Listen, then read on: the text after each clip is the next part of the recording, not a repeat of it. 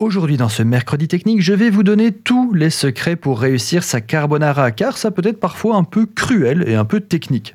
Si vous désirez un historique complet et qualitatif, nous avons déjà parlé de cette sauce et expliqué pourquoi il n'y a pas de crème ou de lardon dans la carbonara traditionnelle. En fait, c'était mon premier épisode.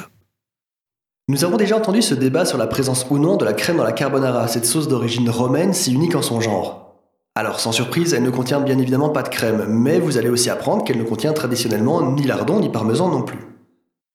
Peut-être avons-nous besoin d'un reboot.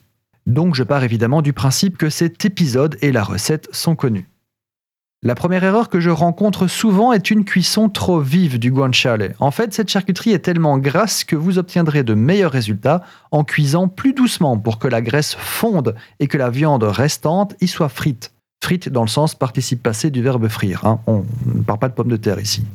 D'ailleurs, le même principe s'applique au magret de canard. Si vous voulez une belle peau bien colorée, bien quadrillée, il ne faut pas mettre votre feu trop fort, pour exactement les mêmes raisons. La graisse dans votre poêle va bien sûr être utilisée pour enrichir votre sauce, mais n'utilisez pas tout, sinon elle sera surgrasse et vous risquez même de faire capoter l'émulsion.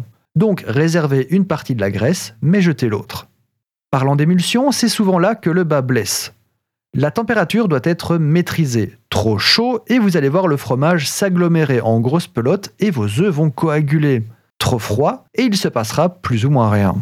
Rien ne remplace la pratique, mais un bon point de démarrage est d'ajouter votre mélange pecorino œuf quelques secondes après avoir coupé la flamme de votre poêle et de ne plus jamais faire bouillir par la suite. Certains grands chefs italiens font même carrément le mélange dans un cul de poule ou un bol à part, donc hors de toute flamme, dans un nouveau contenant. On n'est jamais trop prudent. Une autre technique qui s'apparente plus à de la triche est de suramidonner la fameuse eau de cuisson des pâtes. J'explique. Normalement, vous êtes censé utiliser l'eau de cuisson des pâtes qui contient un petit peu d'amidon pour lier votre sauce. Et il y a moyen de tricher là-dessus. Essayez de cuire vos pâtes dans un volume le plus minimal d'eau.